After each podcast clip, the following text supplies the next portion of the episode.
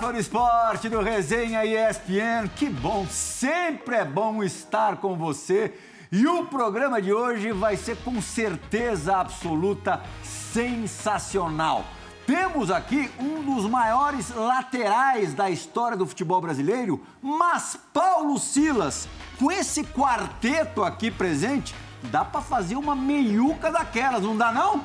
Ah, a gente ia empatar e perder pouco, né?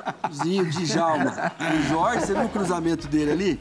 Cara, a, gente sempre que fala de cruzamento lembra do nome do Jorge. Sim, aquele arco bonito. O arco que a bola... Característico. O cara não precisa nem pular. Uhum. Na verdade, não é um cruzamento, é um passe, né? É diferente. Então, mas no meio campo ele não ia poder cruzar. Não, mas me marcou lá no Japão. Jogamos, com, eu tava no Kyoto, ele no Kashima, ele Isso. o Bismarck. É. O Zico era o treinador. E a gente jogou contra lá. Tristeza jogar contra os irmãos, hein? Difícil. Com os caras que a gente. Pô, a gente viveu a vida toda juntos e depois ter que jogar contra, mas o time dele era muito bom, Plirra, não tinha chance. Meu, meu que eu tinha não tinha chance nenhuma ali. É, aproveitar, é, outro irmão do Jorginho, nosso convidado, é o Zinho, que está lá no Rio de Janeiro, mas que vai fazer as apresentações oficiais ou a apresentação oficial do nosso convidado. Fique à vontade, Zinho. Fale o que você quiser, o tempo que você quiser. Ah, obrigado, Plial. Prazer, satisfação estar com vocês. Djalma, meu irmão também, Silas, outro parceiro. Eu tive a honra de jogar com todos essa turma, com todos que estão aí, né? E esse nosso convidado de hoje é não só de jogar, mas é uma referência para mim, né? Como ser humano, como homem, como chefe de família, como pai, como marido, como homem de Deus. Ou seja, eu tenho o privilégio, a honra, o orgulho de chamar de irmão, porque é, eu escolhi, né? É, é, muito bom isso, você pode escolher. E eu escolhi é, tê-lo como amigo, como irmão. Jorginho, que honra, que privilégio ter você aqui no nosso resenha. É, como você falou aí, um dos maiores, mas bem um dos maiores mesmo. Ele tá naquela prateleira ali de Cafu, Carlos Alberto Torres, Leandro. Eu tive o privilégio de jogar ao lado do Jorginho, de ser campeão ao lado dele, não só em clube, mas como em seleção e também fazendo parte de comissão técnica. Ou seja, a minha história está entrelaçada com um do nosso convidado. Tudo que vai aparecer dele aí, eu vou estar numa pontinha, eu vou estar aparecendo de alguma forma. A gente já e é uma bom. honra muito grande. Jorginho, Jorginho, obrigado, obrigado era uma, pela presença. Era uma alegria e enorme. eu te amo, meu parceiro, eu te amo, eu te amo. Deram uma alegria enorme, inesquecível ao torcedor brasileiro. 24 anos que o Brasil não conquistava um Mundial, ganhou em, em 94 e depois a gente vai mostrar um pouquinho mais pra frente, ou daqui a pouquinho, na verdade, até antes de falar do, do Tetra, quando é, Jorginho e Zinho trabalharam juntos numa comissão técnica. Agora, Djalma, vou cometer aqui uma, uma inconfidência antes de, de abrir o espaço para o nosso convidado também falar é, e contar que antes do início da gravação, vocês estavam tentando chegar num acordo se você chegou a jogar com o Jorginho no Flamengo. Porque você sobe 8-9, 8-9, o Jorginho vai para a Alemanha, para o Bayer Leverkusen. Você já chegou a uma conclusão, Dija? Pô, Plirra, na verdade ainda não. Ainda não. mas. Mas eu acho que sim. É, sabe que essas coisas, né? A memória, não, muito tempo atrás, não lembro. Mas, assim, é, foram referências para mim. O Jorge, assim, tudo que o Cruzinho falou, como pessoa, como profissional, é, jogava muito. E, assim, eu lembro e eu vou contar uma história. Sabe o que, que eu lembro muito? E o Jorge pode até falar melhor agora. Pô, do tempo que, da lei do passe, mano, que você não renovou com o Flamengo e você ficava dando volta no campo e a gente falava assim, cara, como é que pode? O Flamengo não quer renovar com o Jorginho. É verdade ou não é, Jorge? Essa, Jorginho. Boa noite, é uma alegria tê-lo aqui com a gente. Boa noite. Antes, Playhall, de, tá, de falar, de responder, é, de falar sobre isso que o Djalma falou, dizer da alegria, cara, de estar aqui com você. É, já tive numa bola da vez contigo, mas você é um cara que todos nós aqui respeitamos, né? É, um jornalista maravilhoso, um apresentador, um cara que conhece muito do futebol e que a gente tem um prazer de estar junto. Eu Muito conversei com você, eu conversei com você algumas coisas ali em off e falei assim, eu sei que eu posso falar contigo algumas coisas porque eu sei que vai ficar em off, né? E cara, pra mim aqui como foi falado aqui, são irmãos, literalmente irmãos. A família do Silas, a família do Zinho, é, os nossos filhos são muito amigos, muito amigos. A gente, até o Silas ia estar comentando aqui que a gente até tentou fazer com que alguns ali namorassem e tal, mas não deu certo, não tem jeito. A gente quer uma coisa.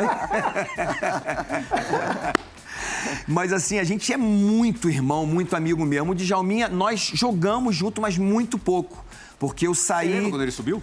Eu lembro que ele subiu em 89, mas Subiu eu não enjoado. sabia. Hã? Subiu enjoado.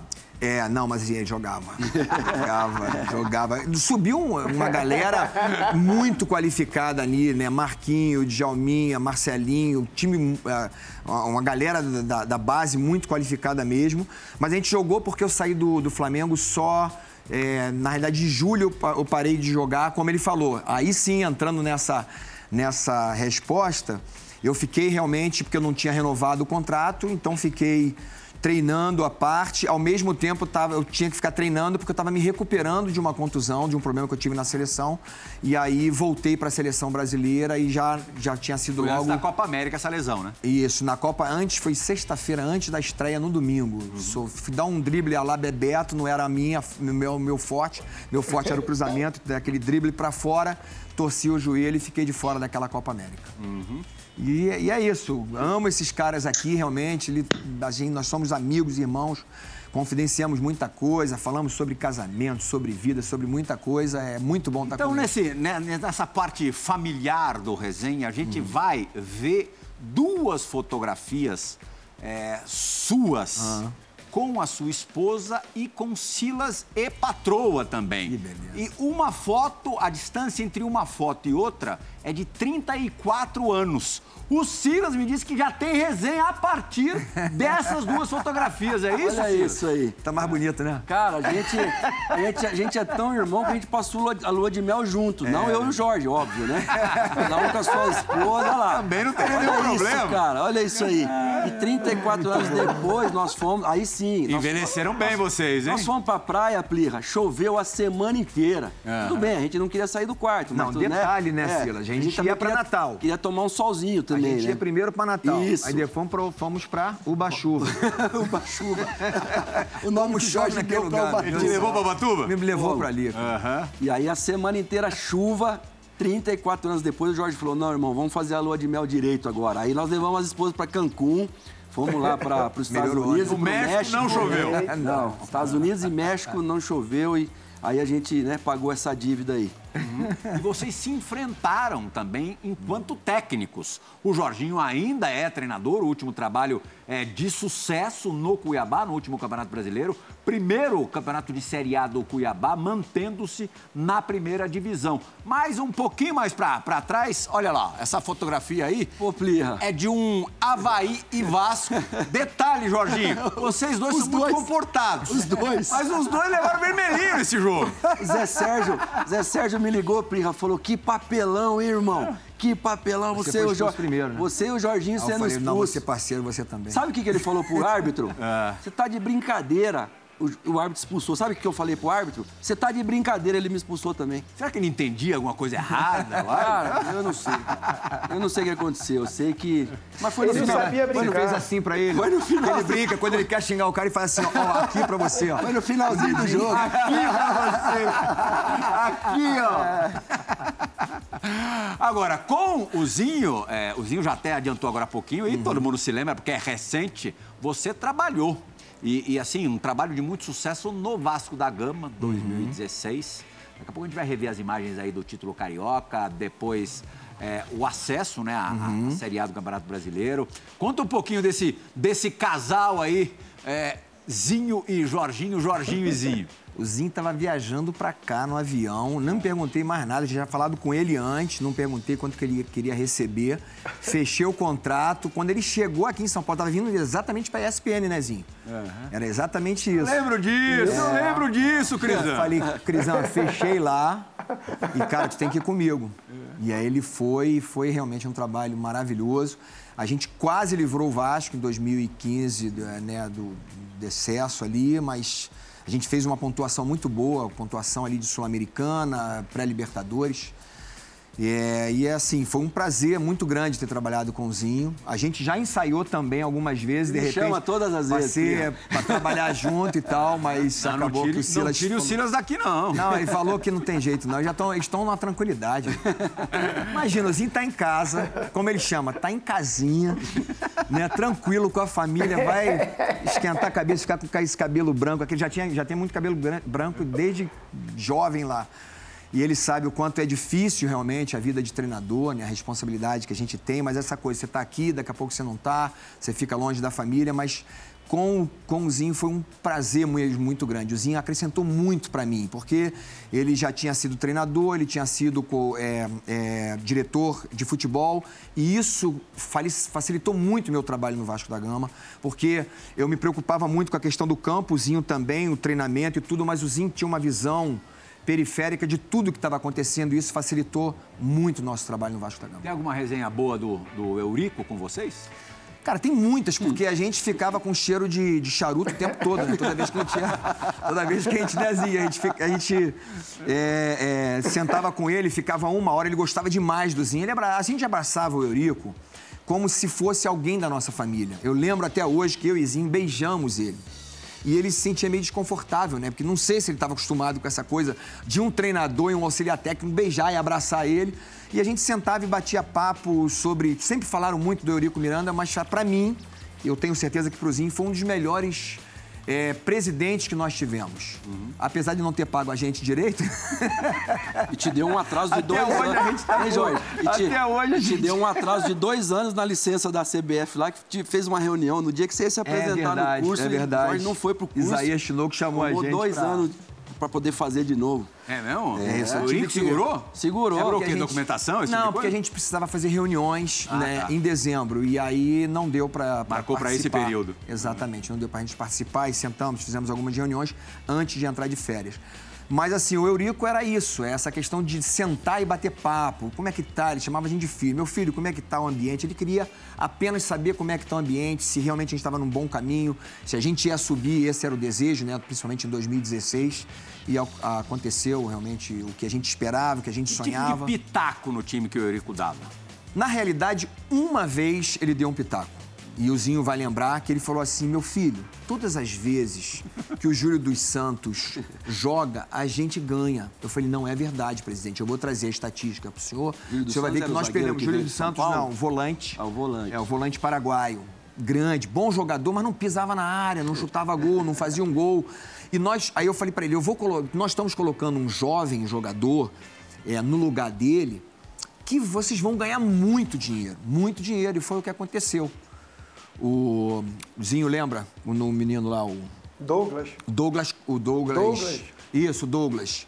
Douglas é, Luiz. Douglas tá? Luiz, que hoje está na seleção brasileira, no Aston Villa. É. Um grande jogador. Falei, presidente, fica tranquilo, porque esse menino pisa na área, esse menino chuta de fora da área, ele tem um passe, uma quebra de linha fantástica. Então, é um jogador que vai realmente contribuir muito com a gente. Além disso, é um jovem, a nossa equipe era uma equipe muito com a idade média muito alta. Nenê, é, é, Andrezinho, Diguinho, Júlio César. Era realmente uma média de idade muito alta. A gente precisava baixar essa média de idade e esse menino realmente nos ajudou muito. Então, era isso, assim, era um papo diário. Todas as vezes que acabava o treinamento, ele chamava, pelo menos três vezes na semana, ele chamava a gente para conversar. E a única coisa ruim é que a gente tinha que chegar em casa e trocar toda a roupa para ficar com cheiro de charuto.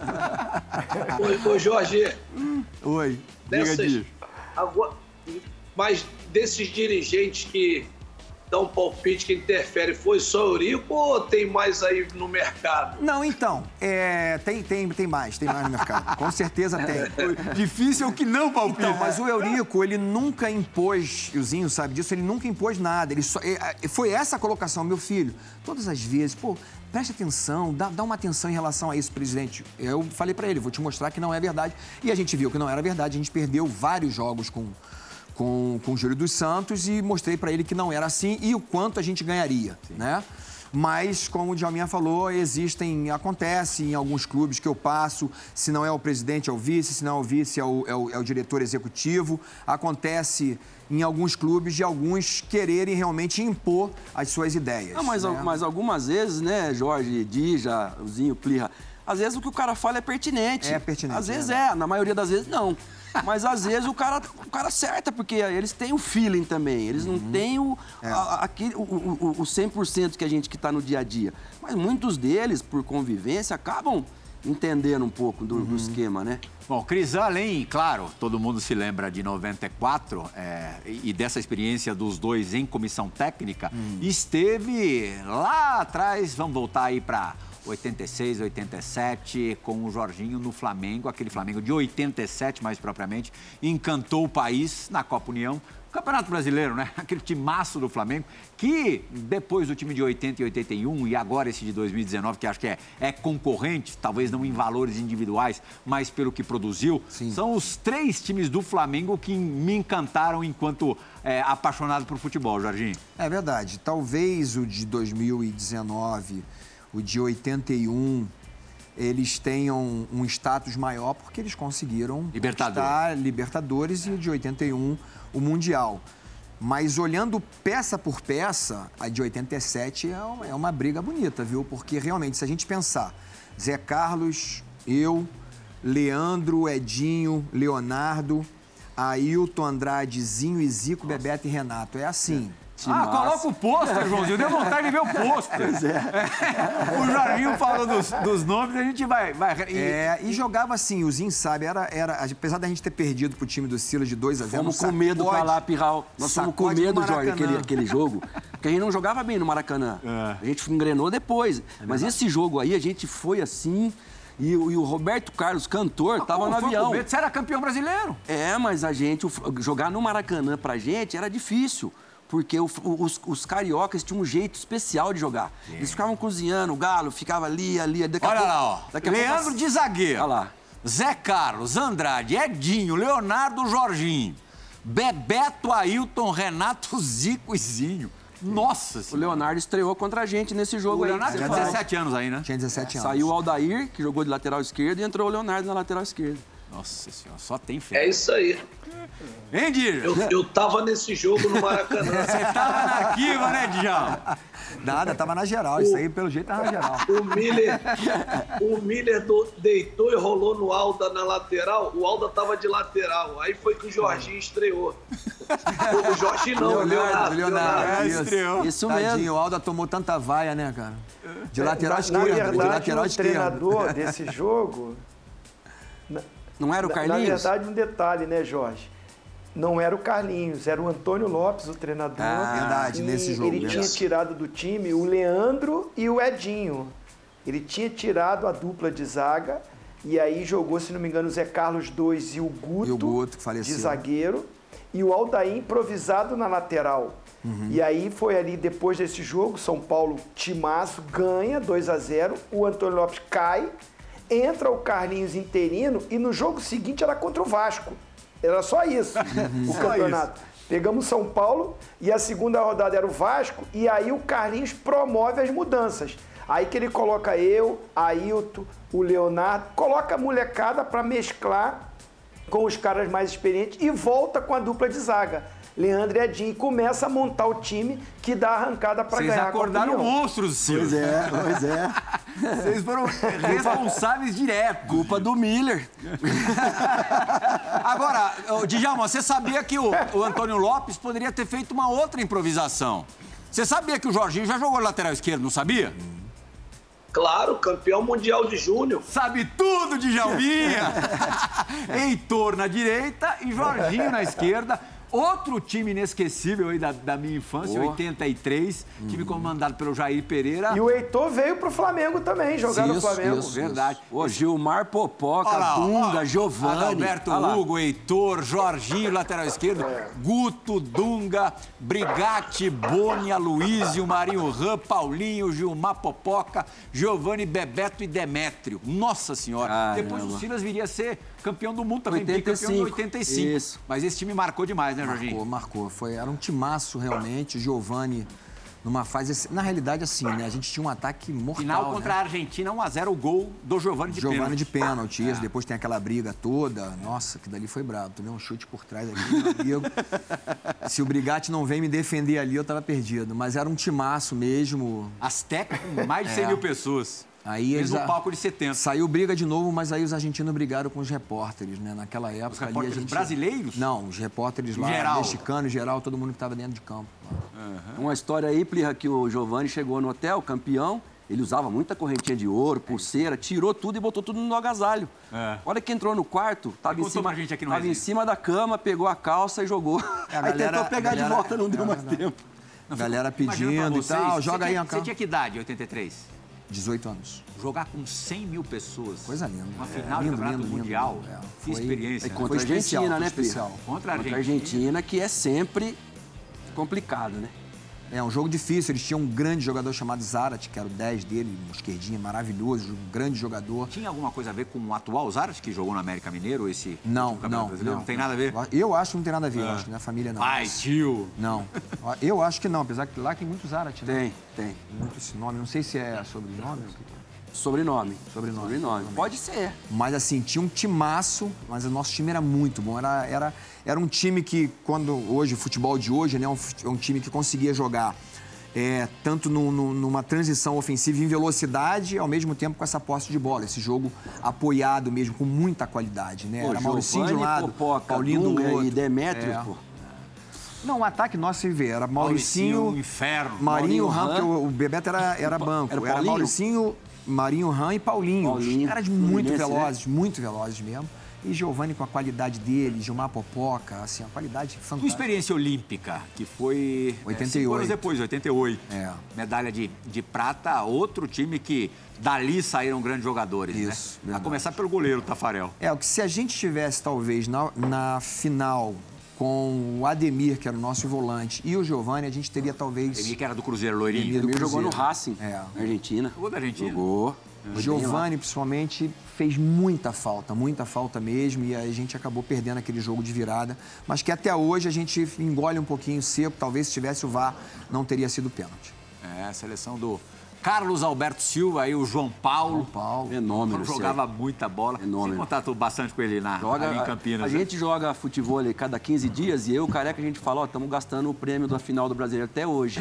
roubado, foi roubado. Ah, só pra. Eu esqueci, eu esqueci de falar. Ele fala isso. É, conta, é, como que você conseguiu, voltando pro, pro Mundial de 83, Aham. se adaptar, explicando mesmo, tecnicamente mesmo falando, é, se adaptar ao lado esquerdo? Que para um destro é duro, é difícil pra caramba Sim, jogar no lado esquerdo. A coisa do cruzamento tal. Como é que, como é que foi o treinamento para isso? Eu jogava já no América de lateral esquerdo. Na realidade, no América eu joguei de zagueiro, lateral esquerdo, lateral direito. Quando o Edu chegou, eu ia ser mandado embora. Eu estava na lista de dispensa. Eduzinho? Edu, irmão do Zico. Ah. E ele falou, não vou dispensar ninguém, eu quero saber como é, que, como é que é o grupo. Eu fui perguntando o nome de cada um. Ele perguntou meu nome, eu falei, meu nome é Jorge, mas meu apelido dele é gigante. Ele falou, você tá de sacanagem, pô, desse tamanho?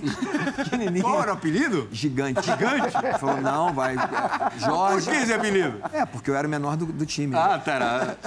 Aí ele aí falou, não, agora é Jorginho, cara, para de gigante, não, não tem nada a ver contigo. E falou, tu joga de quê? Eu falei, jogo de lateral direito, lateral esquerdo, se precisar eu vou de zagueiro também. Ele colocou as três posições, eu fui muito bem. E aí, quando ele subiu o profissional, isso aconteceu quatro meses depois, ele subiu o profissional em agosto. Tá. E aí eu subi, depois ele me, com três rodadas no profissional, ele me levou também. E aí foi que eu tive a oportunidade de jogar de lateral esquerdo, mais ainda com ele, de jogar de lateral esquerdo. E fui me adaptando e eu fui vendo que ah, o que eu precisava mesmo era só ter essa cavadinha com a esquerda, que era a minha dificuldade. Eu não conseguia medir a força com a esquerda, porque eu fazia muito bem com a direita. Então, quando eu peguei o jeito, só aquela meio, meio milha, aquela batidinha, só aquele toquezinho, tirando do primeiro homem, que é aquele que interceptar a bola no primeiro pau, aí a coisa deu certo, que facilitava, que eu cortava para dentro, batia, para gol, e isso me fez realmente um, um, jogador muito versátil, e isso me ajudou em seleção brasileira e para fora do país, inclusive. A gente até estava falando isso antes de gravar também, Djalma, essa bola no espaço em que o Miller colocava muito, sempre chega alguém, né? Pelo menos um cara sempre está ali, né? Normalmente são dois, três, mas um sempre está ali, um pouquinho depois do primeiro pau. Exatamente, esse é, é aquele cruzamento que, que pega o atacante de frente, né? E o defensor meio que de lado. Se ele vai, pode fazer o gol, o gol contra. Mas o Jorge era é, na direita era especialista. Ele dava aquele arco como ninguém. Vinha, dava aquela batida forte na bola que ela ia assim na pequena área, ia saindo na marca do pênalti ali mais ou menos e Aí já cansei de ver gol assim, com o cruzamento do Jorge. Daqui a pouquinho a gente vai mostrar o, o arco mais famoso do Jorginho, que foi é, na semifinal da Copa do Mundo de 94 é, tão perfeito que encontrou um jogador de menos de 1,70m em condições de fazer o gol de cabeça. O baixinho, claro, teve muita virtude muito, ali no Ele teve professor, né, Plirra? Ele substituiu o Leandro, né? O Leandro usava ele, muito. Ele, ele era, o Leandro ele tinha, muito ele tinha dos dois jeitos, né, Jorge? Do... Ele tinha aqui é. a cortada e ele tinha e, e canhoto também. Ô, o Leandro, Plirra. com as duas também ele conseguia fazer drible, era impressionante. Mas, Mas essa é uma história boa, essa é uma história boa. o, o Plirra, tem uma coisa o Tele não gostava desse cruzamento, não. Não gostava? O Tele gostava do, da batidinha de peito de pé. É, é, é. é da, o, o, jogador de hoje fala bater coisando, bate coisando, né? Aquela que vai arrastando é, no chão. É. Eu lembro que o Tele, né, no Flamengo, ele falou assim: Eu não quero que você cruze assim. Eu não Pô. quero que você chegue assim, tirando assim, eu quero que você chegue batendo assim. Eu falei, professor, não tem como eu chego em velocidade, eu não consigo bater com o peito do pé. Eu tenho que chegar realmente tirando essa bola em velocidade, porque senão eu vou cair. Eu vou te mostrar como se faz. e aí ele ia com aquela lentidão dele, já tava já e fazia aquela batida, batida linda. Mas eu falei assim, ah, assim é fácil, pô. Com essa velocidade, né? Qual que ele... você ia contar, Zinho? Não, não, não. A história no Flamengo, que é. por que, que o Jorginho assume a lateral direita, né? Sim. Já que tinha o Leandro ali, né? O, que é um dos grandes ídolos é, do Jorginho, né? E ele tem essa história, né? Que o Leandro vai para zagueiro e Sim. ele entra como lateral. Aí o, o, o Silas estava falando sobre o Leandro. Eu falei, ó, essa é uma história boa do Jorginho, né, Jorge? Graças a Deus ele foi pra zaga, né? ele gostava de ensinar? Ele dava os toques? Eu tenho uma história muito legal com ele. Em 85, já tinha passado já um ano, uhum. ele, a gente estava junto no, no, na fisioterapia. E o filho dele pequenininho, tinha uns dois, três anos assim, Aí a gente estava fazendo fisioterapia. Na época não tinha muita coisa que fazia, não, era só gelo e toalha quente. Aí, é, no máximo, queimava o pé com aquele forno lá, ruim pra caramba. Aí a gente ali, aí ele falou assim: filho, sabe quando o Jorginho vai jogar igual o papai? Aí eu tomei um susto ali para ele assim. Ele falou assim: ó, nunca. Aí eu fiquei assim assustado. Ele falou: Ah, tá de sacanagem contigo, rapaz. Eu tô... Pô, você joga pra caraca, mas olha só, sério para ter a minha habilidade, você não vai ter. e foi exatamente, realmente, assim, aquilo ali foi algo que, que me, eh, me trouxe uma realidade. Eu falei, realmente, eu não, eu não, não tenho a qualidade técnica do que Leandro. que eu vou explorar? Mas eu posso, é, talvez, assim, ter uma condicion, um condicionamento físico melhor do que ele. Talvez cruzar mais do que ele, foi o que eu fiz. Entendi. E aí, falando e retornando Quer dizer, o Leandro só foi para a zaga porque o Mozer machucou, como o Zinho falou. Uhum. Num dia, na estreia do Flamengo, eu cheguei para o Flamengo para substituir não o Leandro, mas para substituir o Júnior, uhum. que tinha acabado de sair. Então, eu nunca joguei com o Júnior. Júnior saiu, eu cheguei. Júnior chegou, eu saí. Então, 89 ele voltou eu, e eu automaticamente pra saí. lateral esquerdo? É, fui para jogar de lateral esquerdo para disputar a vaga com o Adalberto, que era o meu concorrente na seleção, que eu era titular e ele reserva. Sim. Só que quando fomos estrear, o Mozer, a gente estava jogando futebol na quadra lá do Flamengo, e o Mozer levantou a perna demais e teve um estiramento na uhum. posterior da coxa. E aí tava o Figueiredo, o falecido Figueiredo machucado, e se eu não me engano, também o Guto machucado. E aí ele falou: eu vou para a zaga. Jogou ele e o Zé Carlos segundo. Os dois jogaram na zaga e ele falou: não quero mais jogar de lateral. Eu falei, graças a Deus. Imagina, como é que eu ia jogar na lateral direita? Não tinha O jeito. Jorginho contou no, no- no princípio do, do programa que se machucou na antivéspera ou na véspera? Antivéspera, antivéspera, né? na sexta-feira. Da estreia do Brasil na Copa América de 89. O Silas fazia parte daquele grupo. O Brasil venceu a Copa América depois de 40 anos, né? É com o cruzamento do Mazinho, de lateral direito, jogando como lateral direito. Mazinho também jogava nas duas, preferencialmente no lado esquerdo, né? Mas jogava na direita isso. também e jogava de, de volante. Aí a gente acompanhando alguns gols dessa, dessa conquista. Aí o cruzamento do, do, do Mazinho pro gol de cabeça. Aí, falei do gol de cabeça do, do Romário contra a Suécia, ele já havia marcado cinco anos antes no Maracanã, abarrotado contra o Uruguai. Mas eu quero saber como é que você retomou a condição de titular, já que você não pôde jogar essa Copa América, na Copa da Itália um ano depois. Eu fiquei um bom tempo machucado. É. né? Tive essa torção, levei um tempo realmente. Foi pra Alemanha. Fui para Alemanha, fui contratado pelo Bayer Leverkusen, cheguei lá com a, todo enfaixado e tal, aquela coisa toda. Até o médico falou para mim assim: tem alguma coisa errada, você não pode estar. não pode estar Gesso mesmo? mobilizado. É, tava, É. Não, com gesso não, com aquele, Tala. aquela tala, né? Que você pode tirar. Você tem que. Você pode fazer musculação, você pode correr, você não pode ter o movimento de- na sinuosa, né? Mas aí, por causa disso, eu levei um bom tempo. Só que quando eu voltei, eu voltei muito rápido. A, a- entrei, eu tinha, eu era jovem, né? Com 23 para 24 anos, com uma condição física muito boa, na realidade, é, para 23 para 24 anos, isso. E aí eu, eu era basicamente o titular. E assim que eu voltei, o Lazzaroni realmente assim me deu logo a oportunidade de jogar. Fui muito bem e aí voltei a ser titular. Mas eu fiquei, eu temi, porque o Mazinho estava muito bem, tinha feito uma grande Copa América, tava, é, a gente, naquela época a gente ficava junto, Copa América, eliminatórias, tudo junto. Mas já comecei as eliminatórias já como titular. Tua lembrança desse dia. E o Silas, é, você aí o Maradona, só isso. Maradona que acabou fazendo toda a jogada do gol do Canidia, que eliminou o Brasil nas oitavas de final. O Silas estava na beira do campo para entrar naquela partida, onde o Brasil dominou totalmente a Argentina. Verdade. Mas assim, tem algum bastidor legal para contar pra gente? Cara, o que eu. Assim, a gente jogava é, num, quase que no 3-5-2, né? Que era, era um 3-5-2. Mas que passava, na realidade, a ser um 5-3-2, defendendo. Né? E o, o, o Laza, ele foi muito massacrado por causa dessa formação, por causa desse sistema. E depois de alguns anos, muitas equipes no futebol brasileiro acabaram é, adaptando a esse tipo de sistema e jogaram, inclusive o Brasil sendo campeão do mundo em 2002, jogando dessa forma, é claro que adaptando um pouquinho o Edmilson ali como zagueiro. Né? Mas assim, o que me deixa triste realmente, se eu tivesse como lateral, a gente não teria tomado aquele gol, porque eu já estaria na minha posição, eu estaria cobrindo o zagueiro naquela Observação formação. boa. É. E, é, e, e porque eu era um ala e a gente tinha os três zagueiros, eu fiquei tranquilo em relação a isso, que o, o, o, o Canidia, ele fez um movimento realmente que eu, naturalmente, eu estaria ali Estaria cobrindo o ali. meu zagueiro, que era o Ricardo Rocha naquela volantes, né, oportunidade. Porque tinha É. Alemão e Dunga. Exatamente. Na Copa América jogava o Dunga, eu e o Valdo. E aí no, mundi- no Mundial ele trouxe o Alemão para minha posição, trouxe o Valdo para dentro, atrás do Careca e do Miller, porque o Romário machucou.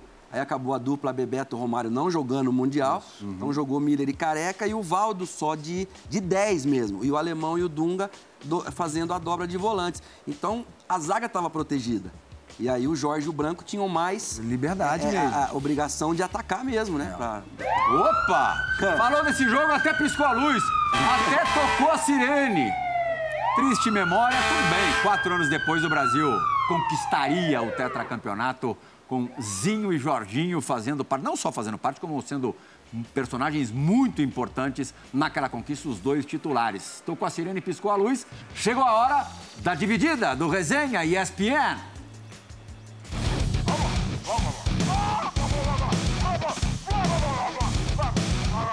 Olá, meus amigos do Resenha, meu grande amigo Prihal, Silas. Esse cara que está aí, né, é, que vai fazer hoje o Resenha, é um cara sensacional, um cara do bem, um cara maravilhoso, um líder, um campeão, um jogadoraço, um baita treinador. Meu amigo Jorginho, né? Eu quero mandar um abraço para ele e a todos vocês e mandar ele contar a história do jogo que houve entre os Beirinhas, né? os Beirinhas em 90, Silas também estava, né, é, é, contra a comissão técnica da seleção brasileira. Foi sensacional, porque cada jogador tinha seu beirinha, né? E tinha tanto beirinha na seleção, e houve um jogo. E cada um treinava o seu beirinha, e foi sensacional esse jogo. Ganhamos da comissão técnica brasileira, então. Jorginho, conta essa história aí. Hoje é os passa, né, dos do, do jogadores, né? Mas na nossa época era beirinha mesmo. Valeu, um abração. Ah, os parças, os beirinhos entraram em campo, Jorge? Cara, é uma época diferente, né? É uma outro mundo, né? Que é outro mundo, que a gente tinha até mesmo a, o contato, além da comissão técnica, com os repórteres. Era uma coisa muito muito mais. É, com mais liberdade, mais confiança. Aquilo que a gente falou, eu falei no início do programa. Menos estruturada, né, Jorge? É, é além de, dessa questão também. Hoje em dia você chega numa, numa granja, você não consegue entrar mais, tem toda uma estrutura montada, é, segurança e tal. Na época, realmente, assim, entrava muito. Os repórteres entravam em campo para entrevistar a gente com fio espalhado para tudo quanto é lado. Mas assim, foi muito bom ver os Beirinhas jogando, ver a galera. O vestiário confra... também, né, Jorge? Hã? Debaixo do chuveiro, né, Zinho? É verdade, cara. É, é verdade. tinha. Tinha uns manja. Tinha uns manja, tinha uns manja. Manja que entrava assim.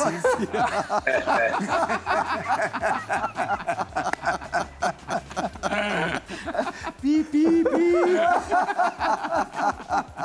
Vamos voltar pros beirinhas, Jorge. É, então, primeiro o Ricardo. O Ricardo é um cara sensacional. O Ricardo tem é um cara que todos nós realmente amamos muito o Ricardo. Pela pessoa que ele é, pelo atleta que foi, a gente sabe que ele foi um craque, né? Ele brinca que eu fui craque, joguei de lateral direito, você me atrapalhou, eu como lateral direito ali. Mas, é, mas um cara que foi muito importante. Na nossa conquista em 94, o Zinho sabe disso. É um cara que machucou no primeiro jogo, mas assim, o alto astral dele, as histórias dele, a alegria desse cara contar sabe, a cada momento e incentivando um. Eu lembro que o Leonardo e Raí para baixo, o Leonardo expulso, o Raí perdeu, perdeu a, a, posição de titular, ele alegrando todo mundo, ele botando esses caras para cima. Uma quebrada dele feia, Uma né? quebrada, não, até nesse momento, até na quebrada, até no Kawasaki, ele botava a gente para cima. Vamos lá, galera, fazer ele... igual os Kawasaki! Ele, Quem? E ele falando em espanhol, meu amigo, Zinho vai lembrar até hoje, ele falando em espanhol, dando entrevista em espanhol. E eu tenho gravado isso, eu gravei com a minha câmera. Então, assim, um cara fantástico. Um beijão, Ricardo. Amo muito você. Você é um cara muito especial para mim, para minha família. Você sabe disso. E esses, os nossos parceiros lá eram, eram do bem, né? Isso é que é legal. O sobrinho né? do Dirceu, lembra, muita Jorge? gente. Sobrinho do Dirceu, ele arrumava jogadores para completar o treino. Que ele morava lá, ele morava na Itália, então Dirceu, ele. Dirceu, ex-jogador da seleção? É, ex-jogador. Ele, ele fala comigo até hoje. Ele arrumava jogadores para completar o treino. Por isso que eu falei que era menos estruturado. Hoje o Tite, hoje o Tite ah. convoca os meninos que estão lá no Real Madrid, uhum. que estão jogando nos times. Os Beirinhas deram chance. conta no, no treino ou não? Os Beirinhas deram conta no treino? Deram, pô, foram bem, pô. Não, é fácil não jogar com comissão, mas foram, foram bem, deram conta. Tinha alguns que tinham muita qualidade. Agora a gente vai falar de. A segunda dividida é de um cara também, teu parceirão, que teve com você em 94, também figura assim. É, importantíssima naquela conquista ao lado do Dunga ali, os cães de guarda. Você já sabe que eu tô... agora é presidente. É vice, né? No, no, é vice, mas daqui a pouco vai, vai ser presidente lá, de federação, presidente de CBF, vai chegar a hora dele, porque ele tem preparo e é um cara extremamente gentil, fácil de, no, no, no uhum. trato, sempre foi, né? Desde essa época de jogador, desde 94. Mauro Silva participando do resenha.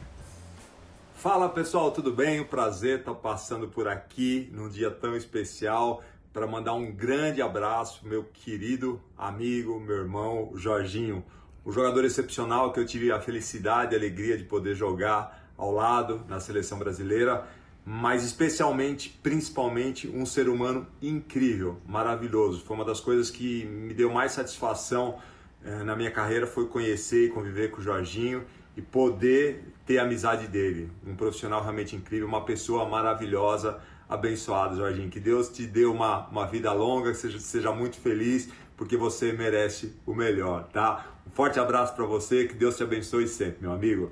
E comentando alguma história também que o Jorginho possa lembrar, eu não sei se ele tá lembrado aí da, da Nike Town em Los Angeles, né? Na final da Copa do Mundo, que a Nike chamou a gente para ir na loja pegar uns materiais esportivos e o pessoal lá pegou de tudo, quase levaram a loja embora e no final as malas chegaram no hotel, ainda pegaram as minhas malas, eu fiquei sem as malas e você conversou lá com, com o responsável da Nike para que eu voltasse na Nike, se não me engano foi euzinho. Voltamos na Nike outro dia para tranquilamente poder pegar o material esportivo. Lembra dessa história, Jorginho? Um beijão, meu irmão, ficar com Deus. Que Deus abençoe você e sua família sempre. Obrigado. Dija, os caras levaram geladeira, não iam levar meia dúzia de tênis, pô? Ô, Djalminha, olha o guerreiro aí, Djalminha. Olha o guerreiro aí, Djalma. É o Guerra, velho Guerra. Os caras querem entregar o Mauro Silva aqui. Então você resolveu a vida da, da galera? Isso, Maurão, um Recuperou abração o pra material você, meu irmão. Você é um cara também muito importante, né, pra gente ali. Tu, teu profissionalismo, né, mas a tua atuação em campo realmente é algo que, por incrível que pareça, facilitava muito pro Dunga, porque todo mundo acha que o Dunga era aquele cara muito de pegada e tal, mas o Dunga, assim, não errava um passe. Ele era um construtor, Deu assistência realmente. pra gol, Hoje, inclusive. com essa questão de quebra de linhas, né, que se fala hoje, né, não é mais o passe, profundidade, é a quebra de linha. Então, era o cara que era perfeito e o Mauro facilitava muito o trabalho para ele. Mas é, nesse dia foi muito interessante que a gente se reuniu, todo mundo ali, eu tenho até uma história um pouco pós esse, esse, esse dia que a gente Nos pegou. conte, nos conte. É, que até me atrapalhou. Foi uma coisa que me atrapalhou provavelmente na final. É, mas a gente foi lá todo feliz, e todo mundo pegar material. Levei roupeiro, levei massagista, levei o nosso chefe da segurança, todo mundo. Pô, a galera pegava material assim, cara, é brincadeira não. é Em, em monte assim de, de 10 camisas e tal, e fizeram a limpa na. Mas só que, é, como o pessoal viu que estava. O pessoal pegando muita coisa desnecessária, acabou fazendo com que levassem realmente assim duas bolsas, três bolsas no máximo, que não fossem malas. Entendi. E aí os dois não puderam levar, ou coisas se perderam lá, e aí nós conseguimos com que tanto o Mauro e o Zinho pegassem no momento especial, eles foram lá, tava tudo tranquilo, só os dois. E, na, época- e quando a gente foi na primeira vez, tinha mais ou menos umas 15 pessoas. Mas saiu dali, eu fui dar uma entrevista. É uma coisa que eu falo para muitos dos meus atletas, o quanto é importante a gente ter o cuidado. Faltavam três dias para a final. Quer Final na de Copa do Mundo. É, dois dias inteiros, mas aquele dia que era um dia de folga pra gente. Eu saí dali daquele dia, fui dar uma entrevista na, na Universal Studios, lá em Los Angeles. Na ida, tranquilo, meio São Paulo, né? Como se fosse São Paulo, você vai tranquilo, um dia como hoje e tal, aquela coisa tranquila. A Daqui a pouco, o engavetou. horário engavetou geral, eu fiquei de quatro a cinco horas dentro da van. Então, provavelmente isso atrapalhou muito. Eu tive, todos sabem que eu tive uma contusão. aqui. Contusão muscular no Acompanhado- início da final no início contra, da final. contra Saí por Itália. 22 minutos. Então, muito provável, no momento em que eu deveria estar descansando e tal, eu saí para dar uma entrevista que era algo legal, importante, atender também uma pessoa muito querida, mas, assim, atrapalhou muito naquele momento que para mim era O fundamental. que, que você tá pensando ali, Jorginho? Na maca, saindo de uma final de saí- Copa do Mundo. Comecinho Foi de muito jogo. difícil, é aquela coisa, literalmente, você tá naquele momento, você, você rói o osso no momento do filé mignon, você tá fora. Era um momento importante na minha vida e eu ficar de fora, realmente, assim, eu fui para dentro do vestiário, chorei, chorei igual criança, depois me recompus e pude vir. Você volta pro pra banco com- com quanto de jogo? Depois, faltar, já tinha já talvez aí uns 7, 8 minutos do segundo tempo. Ah, do segundo tempo Do já. segundo tempo, é. Quando eu, porque eu, assim que eu saí, eu fiquei, fiquei no, no banco. E depois eu fui pra lá, tomei banho e voltei no segundo tempo. Que loucura. Imaginando ali, rolando a final e você debaixo do chuveiro, pensando na vida, sofrendo pra caramba, deve ser um momento É, é muito dificílimo. difícil porque é um momento realmente que você sabe o auge, né? Ainda bem que eu tirei a foto, pelo menos saí na foto, né? Ah, Por outro lado, assim, eu me alegro muito porque hoje o Cafu é o único atleta no mundo que jogou três, Três finais, de finais de Copa Copa do Mundo consecutiva. E é um cara que nós temos um respeito muito grande. Além de ter sido capitão do Penta, é um cara, é um, um leal parceiro, amigo e que disputava a posição com muita lealdade, nunca teve trairagem, sempre amizade, a gente se, se gostava, se respeitava e vê-lo também ali naquele momento. E ele é um cara importante, ele foi importante no processo também do tetracampeonato. Agora saiu na foto também porque acertou aquele cruzamento na cabeça do baixinho numa semifinal difícil. O Brasil também com amplo domínio, mas a bola não entrava de jeito nenhum. Até o Verdade, Zinho também verdade. teve oportunidade de abrir o placar naquele dia. É, fala desse cruzamento. É o lance da tua vida, da tua carreira, apesar Ah, de não ser um certeza. gol. Não, é o, é o lance. Primeiro que a minha especialidade era o cruzamento. E é um momento muito especial, porque eu sabia que naquele jogo eu tive muitas oportunidades, muitos cruzamentos. E aí, alguns cruzamentos aconteceram errado por algumas razões, os zagueiros eram muito altos, a gente não conseguia se posicionar bem. Eu errei alguns cruzamentos. É, o narrador te criticou bastante. Exatamente, viu? eu lembro até hoje esse jogo aí. Mas, é, e eu sabia que eu era muito bom, entendeu, Eu sabia que eu era muito bom e isso é muito legal, porque a gente tem que acreditar no nosso potencial, não desistir daquilo que realmente eu sei e que eu nasci para fazer e eu trabalhava isso, eu treinava isso. Uhum. Eu lembro que com 16 anos de idade, eu pedi para o meu preparador físico, no América não tinha o traba, o, o, os treinamentos que a gente chamava de full time, em uhum. dois tempos, né? É, de manhã e à tarde, e eu pedia para que ele pudesse me ajudar lá, para ter um melhor condicionamento físico e treinava muitos cruzamentos. E eu vim colher esses frutos quase que 12, 13 anos depois, é, conquistando uma Copa do Mundo com um cruzamento exatamente dessa forma. Você viveu uma Copa do Mundo é, também trabalhando em comissão técnica, era o auxiliar direto do Dunga. Queria que você comparasse sensações, sentimentos, emoções, o trabalho propriamente dito, nível de tensão. Uhum. Compara uma situação com a outra. É, é muito diferente. Estava em casa quando foi convocado, né? Lembra? É, é. A gente, assim, eu, geralmente quando eu quero que aconteça coisas boas, eu venho para Campinas. Sempre, cara, quando eu tô em Campinas na casa dele acontece alguma coisa boa, é, é chamado para a seleção. É energia, energia é impressionante, boa. Impressionante, impressionante, impressionante.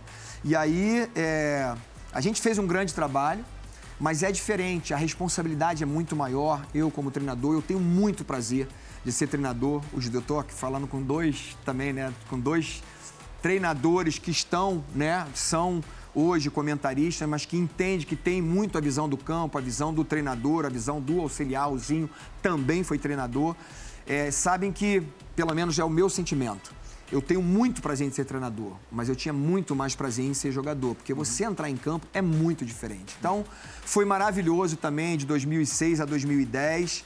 Mas é claro que quando chega no final e você não conquista, não conquista aquilo que você trabalhou durante quatro anos para realmente para conquistar, é, tem uma, uma, aquele ponto realmente de decepção e aí, aí fica aquela cobrança muito grande em cima do treinador o e Dunga te dava uma abertura muito legal para trabalhar, né? Muito, eu acompanhei muito. super de perto, praticamente em toda a eliminatória, Copa das Confederações. Sim. É, vocês ganharam a Copa América também. O, o, o, o Dunga, de fato, te deixava trabalhar à vontade treinamento, tanto, tanto dava os treinamentos como influenciava é, em convocações, quer dizer, eu sempre dava meu parecer para ele, uhum. sempre a decisão final era dele, mas eu como auxiliar nem sempre eu concordava com ele, isso eu acho que foi muito importante nesse processo nosso, porque o Dunga é um cara muito firme, é um cara duro em muitos momentos e não pode ter medo. Você não pode ter preocupação de falar com ele.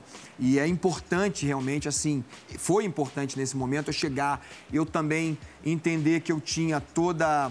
É, o conteúdo que ele tinha, eu tinha o mesmo respeito que ele tinha, eu vivenciei tudo aquilo que ele vivenciou, então eu chegava e falava, não, eu acho que não é por aqui, eu acho que é por aqui, eu acho que tem que segurar um pouquinho. Em alguns momentos falava mesmo com ele, falava, não, não, eu sou assim mesmo, sou, sou estourado. Em muitos momentos eu falei, calma, pô, calma, não precisa brigar. Você não precisa brigar, calma, você tá, tá bem, estamos bem, estamos num caminho maravilhoso. Então, sabe, em muitos momentos eu acho que foi muito importante essa minha, a minha forma de ser mais, mais maleável, mas assim, se é um cara, eu tenho falado aqui, estou com três caras maravilhosos aqui, claro que eu não tenho tanta intimidade e amizade com o Djalminha, com os dois aqui, como já foi falado, são meus irmãos e o Dunga é um irmão para mim. Uhum. Eu conheci um cara de um caráter ímpar esse cara, podem falar o que for dele, que ele é grosso. Eu já ele... ouvi o Djalma muitas vezes falando também é, a mesma coisa, né, dizendo a mesma coisa. O Djalma conviveu é, com o Dunga como jogador, 97, ali na conquista da Copa ah, América. Eu, eu, eu briguei muito com o Dunga nos jogos, porque ele cobrava muito também. do Valdo e de mim, a, a volta, a pegada e tal. Mas quando a gente estava na Romênia, na seleção de Masters, o Jorginho estava querendo se mudar para os Estados Unidos. E eu tava comendo com o Dunga, tomando um café. Ele falou, Silas, fala pro Jorginho não ir não, cara. Fala pro Jorginho não, fala pra ele ficar. Porque ele já tava com ideia de trabalhar com o Jorginho. Uhum. Então, assim, é, é, um cara... Ele é daquele jeito, mas eu, quando trabalhei no Grêmio, ele me chamava pra gente pra ir pro churrasco. Precisamos convencer o Duga a vir aqui nos visitar. A gente é, tá, tá, nesse namoro há um tempão. Precisa, precisa. Ele é aquele jeito mais sisudo, tal, uma certa mas ele gosta de você, por exemplo, ele te respeita. Ah, mas... É que ele é um cara, o, o Dunga é um cara muito, muito justo.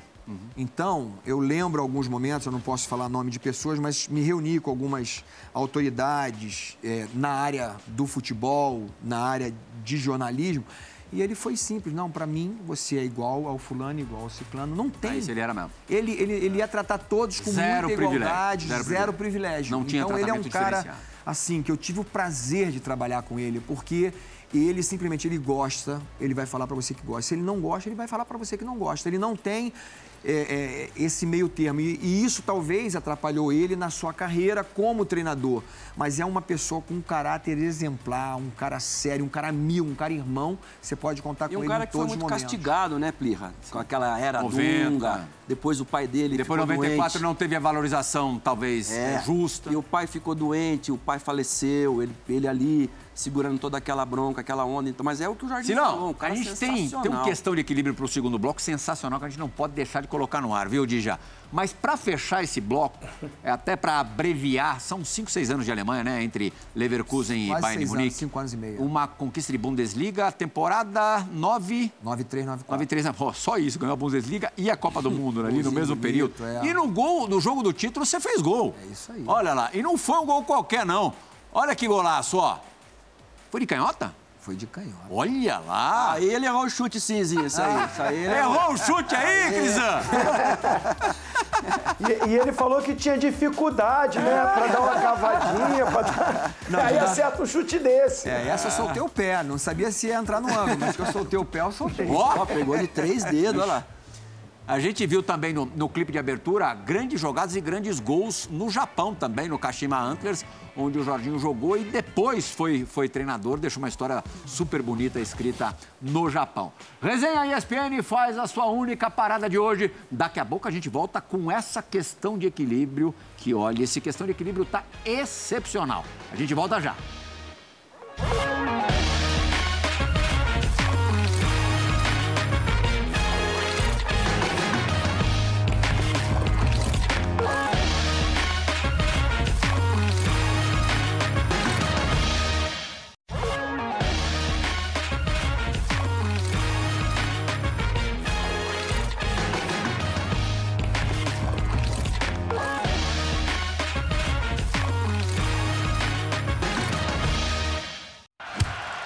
Tudo bem, Fora Esporte, voltando com resenha ESPN, recebendo hoje Jorginho, dos grandes laterais direitos da história do futebol. Vi ali na resposta do quiz. Primeiro time que o Jorginho dirigiu foi o América e ó, não ganhou uma taça Rio do Botafogo porque o William Nery, o árbitro, não colaborou. Queria tanto falar mais da carreira dele como treinador, antes da volta para o Brasil como jogador, depois do Japão, no São Paulo em 99, no Vasco, onde foi campeão brasileiro, campeão da Copa Mercosul. Mas a questão de equilíbrio de hoje tá boa demais. A gente não pode deixar passar de jeito nenhum. Roda a vinheta, João Gonzalez, meu garoto!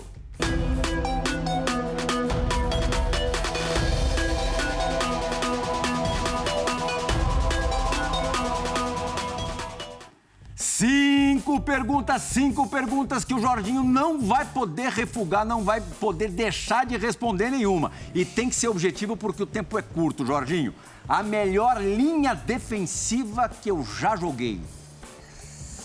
Flamengo 87. Escala. É, Zé Carlos, Jorginho, Leandro, Edinho e Leonardo. Top 5 histórico dos laterais direitos brasileiros. Tem oferta aí, tem nome. Carlos Alberto Torres. Leandro, para mim, foi o melhor, né? Uhum. Carlos Alberto Torres, é, Nelinho, Cafu, Jorginho. foram, não, foram quatro, né? Quatro aí? Carlos Alberto Torres, Leandro, Nelinho, Nelinho Jorginho. Cafu, Cafu. Cafu, Cafu. Tá bom. Quem deve ser o lateral direito da seleção atual? Hum, é difícil de falar. Puxa vida. Tem que ter uma questão de equilíbrio, né, sobre isso. Vai, o jogo é amanhã. Cara, Estreia eu na Copa do sincero, Mundo. Eu tô gostando muito da convocação ainda do Daniel Alves. Uhum. Porque realmente, assim, Danilo, quem tem entrado, falta alguma coisa, né? Eu acho que Daniel Alves ainda é o melhor lateral direito do Brasil. O melhor treinador que me comandou. Hum, ah, eu tive grandes treinadores, muitos treinadores. Mas tem um que eu tenho um carinho muito especial, que é o Edu, irmão do Zico. Uhum. Que foi o cara que mudou a minha vida duas vezes, é um pai para mim. É, eu ia ser mandado embora, ele me manteve, me levou depois para o Kashima, onde que o Zico queria um atacante. Com a saída do Alcindo, ele falou, não, eu quero o Jorginho, eu quero um líder, quero alguém que vai ajudar o grupo. E aí fui muito, tive muito sucesso ali. Então o Edu é realmente um, um treinador muito especial. Ele, o Edu ele tem um equilíbrio entre uma gestão de grupo e a sabedoria, a visão de jogo e, e, a leitura tática daquilo que faz. E é um cara então, sensacional. Fantástico. E o melhor jogador que você comandou? Eu vou, assim, até como auxiliar vale. Você na condição de auxiliar. Não, eu vou dizer que eu comandei. Tá bom. Tá? Como treinador. Para mim, o melhor jogador, Nenê. É mesmo? Que legal. Ele, para mim, um dos melhores profissionais que eu já tive a oportunidade de trabalhar. Porque além, ele joga muito. Mas ele é muito profissional. Ele só está onde está, com 40 anos, 41. Ele só não pode ele ver a placa subir. O né? sabe disso. É. Não, se. É, não, eu não tirava ele.